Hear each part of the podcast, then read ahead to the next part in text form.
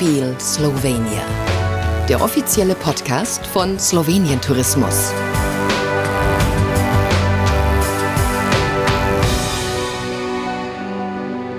Ich fange trotzdem erstmal in Deutsch an. Also herzlich willkommen zum dritten Sport- und Kultur-Travel-Talk von Slowenien Tourismus. Auch jetzt sprechen wir wieder über diese beiden großartigen Themen und natürlich auch die Synergien, die vor allem der Sporttourismus ähm, bringen kann. Und das tue ich mit drei ganz äh, grandiosen Interviewpartnern heute.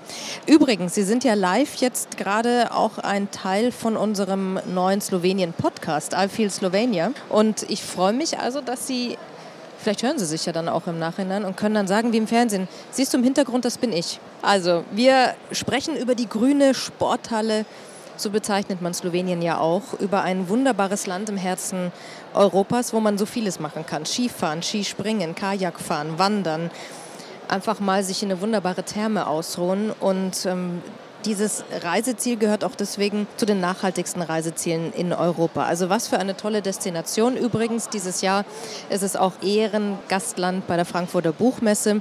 Über die kulturellen Themen haben wir heute schon gesprochen. Jetzt kommen wir endlich auch zu den ganzen Sportthemen. Und ich begrüße jetzt erstmal noch auf Deutsch und dann switche ich gleich in Englisch ähm, unsere heutigen Gäste. Denn wir sprechen ja über eine Sportdestination und da bin ich sehr froh, am offiziellen Weltfrauentag heute mit einer ganz tollen Frau zu sprechen aus Slowenien. Das ist die Director General of the Tourism Directorate und so heißt das ganz offiziell und richtig, Dubravka Kalin. Welcome to our talk. Dann an ihrer Seite ist Jure Strutz und er wird uns erzählen als Director of Maribor Tourism, was für eine tolle Sportdestination Maribor ist und warum die eigentlich schon den Oscar der Sportevents abgeräumt haben. Und zu meiner Linken ist ähm, Christoph Schrahl, Journalist aus Deutschland. Mit ihm tauchen wir dann am Ende des Talks in Deutsch dann wieder ein bisschen tiefer noch ein in die Geschichten, die man erleben kann und ähm, erörtern auch noch mal, warum Slowenien einfach die Sportdestination Nummer eins ist. Ich hoffe, es ist in Ordnung, wenn ich heute ein bisschen spicken darf jetzt. Und ich drehe mich jetzt erstmal eben zu unserer Women of the Day. I already told the listeners that we have a holiday in Berlin, and she was very surprised because she did not know today is holiday because of Women's Day. So, um, very welcome. Dubravka Kalin, let us talk a little bit about the impact of sport and tourism because there's a new ministry which also covers tourism in your country. And I think you have to explain a little bit more what is new to this ministry. Uh, yes, uh, the latest reorganization of Slovenian uh, government came into effect now, uh, and now we have a Ministry of Economy, Tourism and Sport because the Directorate of Sport joined to our uh, ministry, and uh, we expect that in the near future, very show very strong synergies between economy, tourism and sports will um, uh, develop, and that's why we started uh, uh, the, with this. And uh, especially, we would like to enable better coordination uh, of uh, in sector policies and systemic measures. So we think that's for the first time in history that we have such an organization, but I think this will be very fruitful in the future. What does this mean for sport tourism in Slovenia exactly? I think that this is somehow nat natural connection between economy, tourism, and uh, sport. So uh, that's why we you have to understand that Slovenia is really green country uh, with a lot of natural resources. So where, wherever you go in Slovenia, you you are able to have some sport activities. In connection with tourism, of course, uh, we are able able now with all the infrastructure we have uh, to build uh, very good, very cool uh, tourism sport products to um, to attract uh, tourists from all over the world. And uh, on the other hand, of course, Slovenia is also um, a very strong nation. Uh, we have many successful athletes like Luka Doncic, uh, Primoz Roglic, and so on. Uh, we also have very successful teams, and uh, they are very good ambassadors, and they, they are really enhancing visibility of Slovenia, Slovenia tourism, and Slovenia sport. So I think these are the synergies that can work all together very strong. And that was my, my next question the best synergies of sport and tourism, because this is a nice word. I love this word, synergy, which means in both directions, you know, which functions in both directions. Mm -hmm. I think uh, that we need to emphasize that uh, sport tourism uh, can uh, really relate very good with economy and tourism because uh, we can uh, address the problem of seasonality, for example, because Slovenia still has quite big problem with uh, seasons. We have very strong summer season or uh, winter season, but in between, uh, and uh, we just um, find, found a solution in a sport to address that uh, problem. So I think this is one of the strongest way. Also, we know that sport tourism is now one of the most growing sectors in tourism in the whole world. Um, people are traveling because of the sport just um, for recreation or even as a professional sportist or as a watch watchers or uh, uh, cheerleaders and so on.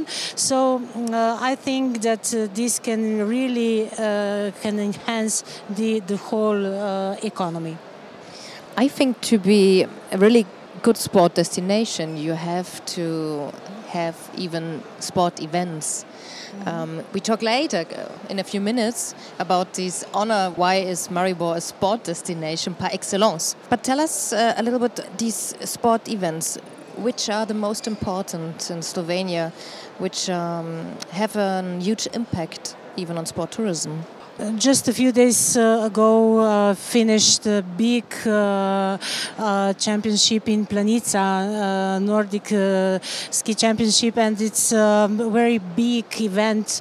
the whole Slovenia was breathing and living with this event. Um, a few months ago, we had the women's handball championship. so we think that those big sport events are really hel helping with the visibility of Slovenia, uh, not only as a country of sports, but also as, uh, as a um, very um, uh, sustainable uh, and uh, green country. And that's the next word we use now for Slovenia, and I love to use this sustainability because you use this, it's like a DNA for you. And I think even in sport tourism, you have to be very aware of sustainability. What projects were and are there that combine and make clear exactly these two points, sport and sustainability in Slovenia? Uh, you mentioned it that we have sustainability in our DNA. To tell you the truth, uh, before I did not even think about that. Um, as now, when I travel around and people notice that uh, we are really a sustainable country, um, because we learned already that it's not enough maybe small detail that more than 60% of Slovenia is covered by, by forests. Uh, and um, on the other hand, that's not enough. Uh, there are many other things that has to be done, including uh, with infrastructure that has to be built that you can live and function sustainable.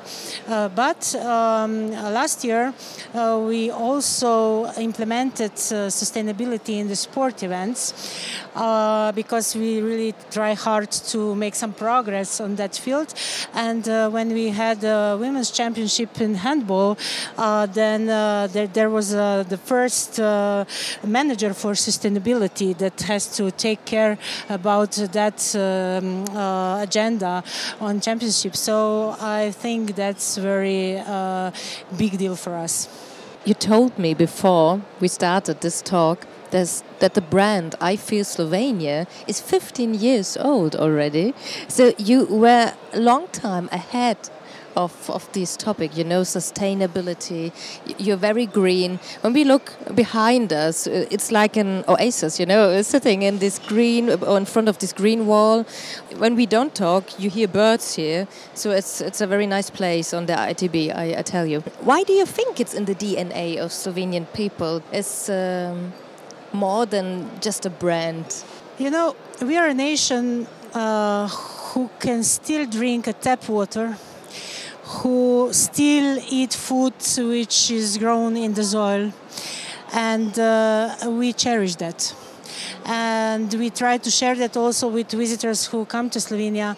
Uh, but we know uh, we have to be very careful because uh, because it's uh, not um, necessary that we will be able to keep that if we will not take care for it. So that that's why we keep um, on going with this all sustainable approaches, not only in tourism but on the all spheres of life. Of course. So thank you very much. and now the director of Maribor Tourism, Jure Struc, knows definitely more about being one of the famous cities for outdoor and sports tourism. You are on the top three list of the best European destinations in 2023.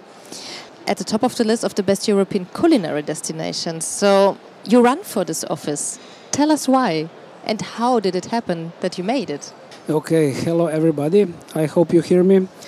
Uh, first of all, the story begins in 2022. Uh, we were nominated amongst uh, 21 perfect destinations for tourism. The last year winner was Ljubljana, capital city of Slovenia.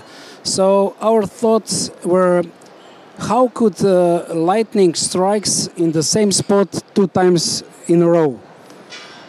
Nevertheless, we have enough uh, talent and ambitions uh, to prove that, that it's possible.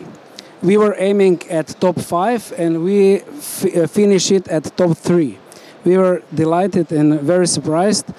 But uh, on the other hand, um, uh, we got opportunity to speak to more than 400 million uh, possible visitors, tourists, over that uh, touristic platform, European Best Destinations. So our expectations were definitely in the high uh, overnight stayings, uh, visibility in the European region, and also uh, our ambition was to build a community, touristic community in the town. And I think we made it so far. I think without locals, these these things, these campaigns are not possible. That's they correct. have to live this in the city. That's correct. Also. They are the main point of this uh, campaign. Who were your competitors? Oh, different ones. Uh, amongst uh, more than 20, I would mention uh, the stronger was Warsaw and uh, Athens. Those were better than us. That's correct. Uh, and after after us, there was Vienna, Prague, I don't know, and so many more. Maribor has been known as a sports city for many years. So yes. that's in the head of many people. What are the main advantages and special features of the city, which, among other things, I think, um, to be told, holds the title of European City of Sports 2018? And you told me this was a real jackpot. Yes, of course. Uh, you know, uh, more than 50% of uh, citizens of Maribor are regularly sport active not occasionally, regularly. So, uh, sport is in our DNA. We are the town of champions in football. You know, uh, we have a Golden Fox skiing event for women's. We are, I think, 60 years in that sport, and many of uh, citizens ski for that reason because of that event. And now we are transforming also in uh, biking business you know, we have a biggest bike park in Slovenia. The hill of Pohorje is 10 minutes from the center of Maribor. Uh, so I think these are good foundations for development of biking and hiking tourism. Um, what are the long-term plans of the city administration on a strategic level in this area when we talk about these sport events? Yeah. I have two words for this: uh, infrastructure and marketing You know, the city of Maribor uh, started also partnership for Pohorje, uh, which includes 19 municipalities which are working together to develop this region of Pohorje. This is a huge hill. I think uh, Maribor and Pohorje are big as the whole Berlin, maybe slightly bigger. You know, and in that area you got uh, city tourism, culture, and also sport and outdoor tourism. It's in the small place. It's everything. So I think uh, city of Maribor is trying to connect all these municipalities to work uh, to connect the three bike parks, three ski resorts between them with uh, roads, with signalization. We are doing also on common ticketing, you know, that you could buy a ticket in one place and ski in three uh, different positions and so on. And the next step is uh, marketing, marketing of the whole hill uh, on the foreign markets. Um, you told me you already won the Oscar of sport events. Um, because in the summertime, Maribor will host the biggest sport event in Slovenia, which is called the European Youth Olympic Festival. So tell us a little bit, because this is logistic, I think um, a lot of huge. work. This yeah. is very huge. And what does it mean? Yeah, this is like mini Olympic Games. And those uh, sportsmen and sportswomen uh, will be champions of the next decade. So we expect about 3,600 competitors, between two and 3,000 delegates, media, supporting staff, and approximately 5,000 visitors. Uh, if you can imagine, for competitors and all the staff, we will have to prepare more than 50 tons of food that means 120,000 uh, meals in, I don't, I think, uh, nine days. Uh, we have to build new bus roads. Uh, I think 30 buses will uh, be working on this, and we are connecting 13 different sports in a, a short uh, term. So I think it will be huge. But you know, as a sports city, we uh, proved in the past that we can manage this, and we are uh, looking forward to see all this crowd. And uh, I think we will be able to uh, put Maribor in the best way possible. How much do you sleep in these days? Uh, not very much. I slept uh, overnight uh, when I came to Berlin, so this is this was a rest a little bit. Yeah. Okay, so we're looking forward. So you told us about these sport events, the Olympic um, competitors, and all the sport people you have in Slovenia. I really feel not so sportive now. I think, I think more or less 2 million people live in Slovenia. And when I hear all these stories about the athletes and um, the sporty people, um, it sounds like every second person is an Olympic winner in your in your country. Uh, maybe, but when maybe maybe maybe for example, you know how hard it is to build a team of five basketball players in a two million population. Very hard. But in the last 15 years, we have I think seven which were playing in NBA. So this was harder. Wow. So, as a tourist, when I come to Maribor, and beside all the huge sport events, what do you recommend to to enjoy when we talk about sport tourism? Even, um, um, what do I have to do in Maribor to be a? You, you just people? have to come. Just come. That's and everything. afterwards, my body this is, is in this shape. Is, uh, you know, it's it's hard to find. It's hard to find Maribor, but when you come, you are ours. Just in 10 minutes, you're from the city center to ski slopes, bike park, wake park, skateboard park. You know, we are like a sports heaven. Yes, I already read this. Thank you very much. Thank you. that you gave us. Uh, just come to Maribor and your body is in shape. Jetzt kommen wir wieder zurück in die deutsche Sprache. Und Christoph Schra ist Journalist, ich habe es vorhin schon angekündigt.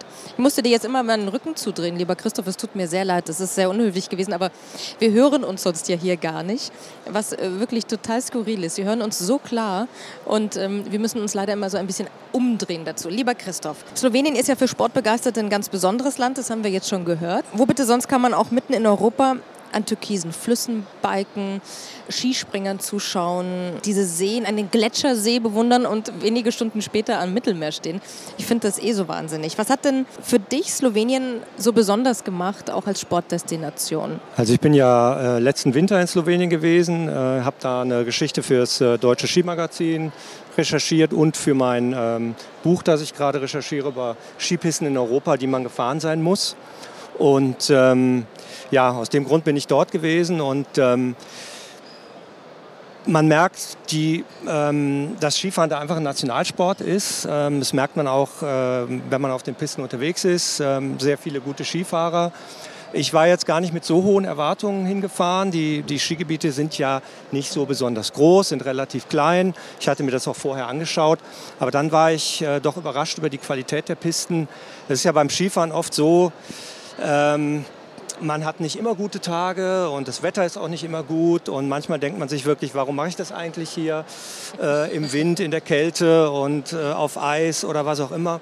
Aber ähm, als ich diese Podkoren-Piste, die Weltcup-Piste in äh, Kranjska gefahren bin, ähm, das war so ein Moment, wo ich dachte, ja, genau deswegen mache ich das. Ähm, ein totales Flow-Erlebnis, eine Wahnsinnsabfahrt, ähm, steil, perfekt präpariert und ähm, einfach die Botschaft, äh, das will ich jetzt nochmal machen und das ist einfach eine hervorragende Piste und das war eigentlich so das, was mir jetzt, ähm, was mich sportlich da am meisten begeistert hat. Ja, aber dann steckt ja ein großes Fünkchen Wahrheit in dem, was er gesagt hat. Komm zu uns und du fühlst dich schon so athletisch. Das finde ich ist ja eine tolle Botschaft. Als ich das erste Mal in Slowenien war, war ich total überwältigt von der Luft, und von diesen intensiven Farben. Und werde das nie vergessen, ich bin aus dem Auto ausgestiegen, an, im Niemandsland eigentlich, und stand von dem türkisen Fluss. Ich habe sowas noch nie gesehen. Was waren so die Bilder, die dich nach der ersten Reise nicht mehr losgelassen haben, wo du sagst, es hat mich nachhaltig so beeindruckt? Also es ist die unglaubliche Vielfalt. Ähm, also da sind die Julischen Alpen, äh, die man von Kranjska ja äh, sieht, aber auch von anderen Skigebieten, von Kanin aus, auch von Vogel aus hat man immer äh, den Blick äh, auf den Triglav aus, aus unterschiedlichen Perspektiven jeweils. Ähm, aber es gibt eben diese fjordähnlichen Seen und es gibt auch die Mittelgebirge. Also ich war auch in Kobla ähm, zum Beispiel, das hat mehr so Schwarzwaldcharakter.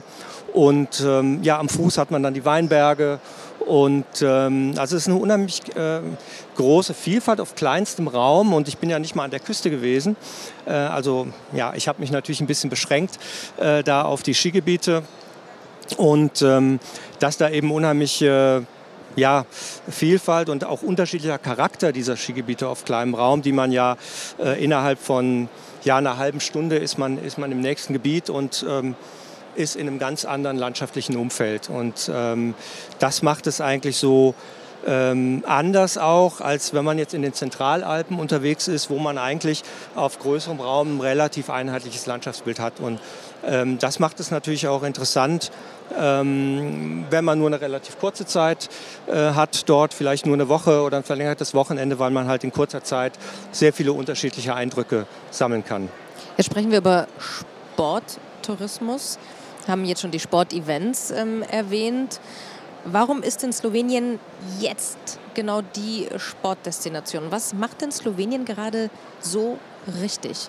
Ja, also es gibt ja so einen Trend zur ähm, Multisportivität. Also die, die Skifahrer wollen nicht mehr acht Stunden äh, pur alpin Skifahren von morgens bis abends, sondern die suchen eben auch nach äh, alternativen Bewegungserlebnissen ähm, neben dem alpinen Skifahren und da bietet Slowenien unheimlich viel.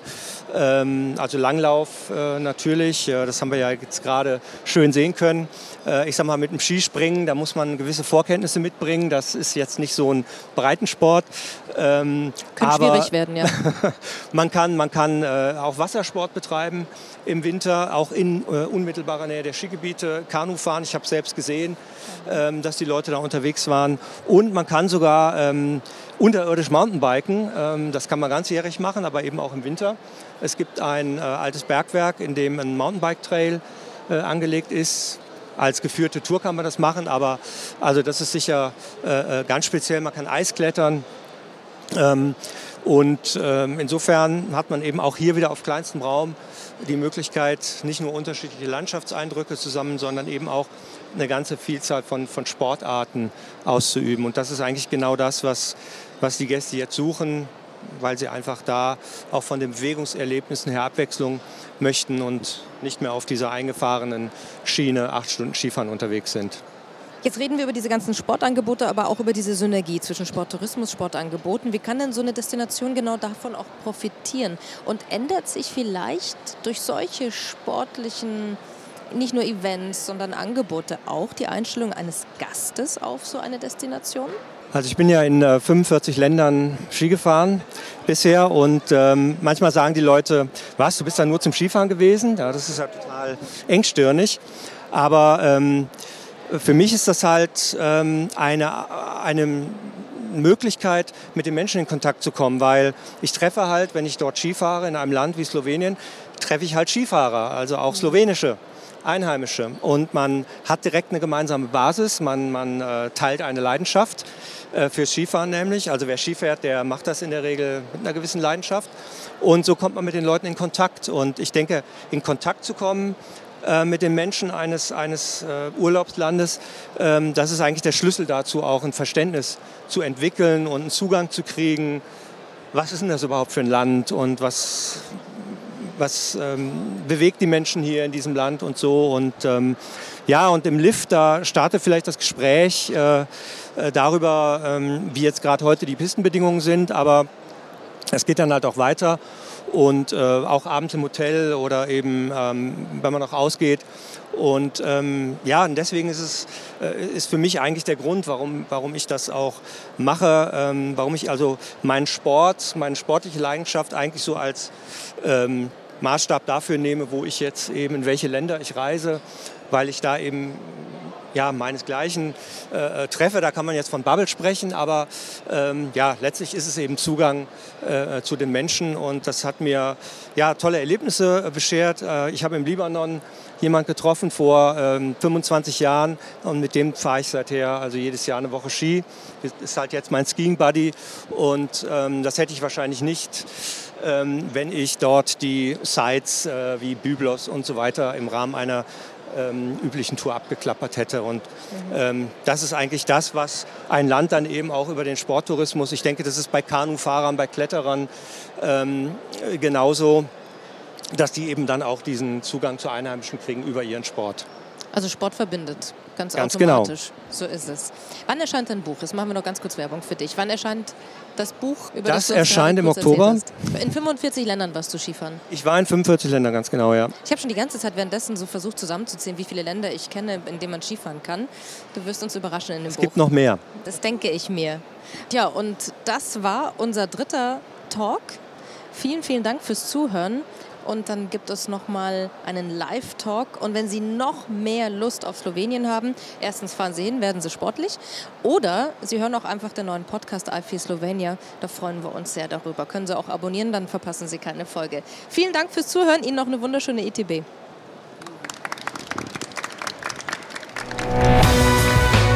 I Feel Slovenia. Der offizielle Podcast von Slowenien Tourismus.